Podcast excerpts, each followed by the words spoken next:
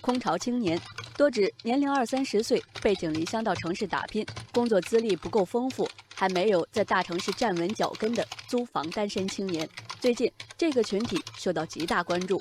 研究表明，我国空巢青年已经超过五千八百万，他们独在异乡，独自租房，独身生活。最经常的联系人是外卖小哥。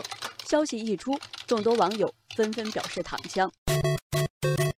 网友现在不晃悠说：“没错，是我是我还是我。”网友凯旋门大概是个文艺青年，嗯，一个人吃饭，一个人旅行，也是一个人去医院，无人问我粥可温，无人与我立黄昏。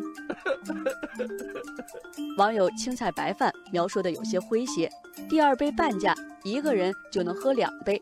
诈骗电话打来，和骗子都能聊上半小时。网友我叫静静发悲云的表情说：“人生已经如此艰难，有些事情就不要拆穿。”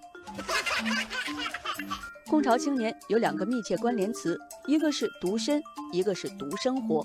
美团数据显示，通过 APP 点餐的消费者百分之六十五为空巢青年。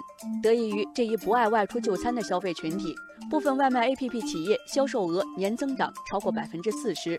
评论中有网友说是出于生活压力大，结不起婚，选择独身；但也有网友表示是因为更喜欢自由。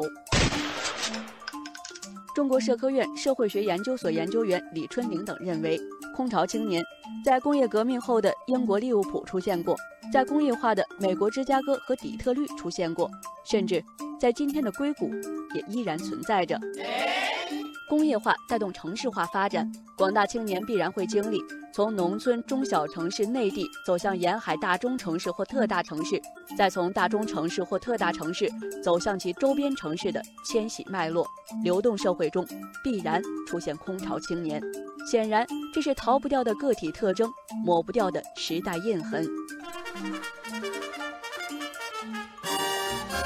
网友一路向北说：“无论是此前的蚁族北漂，还是现在的空巢青年，与其说是一群人，不如说是生命中的一个暂时状态更确切。每个时代的年轻人都有其奋斗群像，空巢更是几代人的人生中必然经历的阶段。”网友季风说：“真正建立起自己的家庭前，任何人都要经历这样的中空状态，在历练中积累生存技能，锻炼自理能力。”网友风鸣。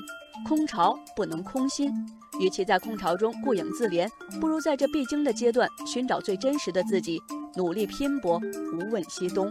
当然，我们认为社会应该采取更多积极措施，为空巢青年提供良好的公共服务。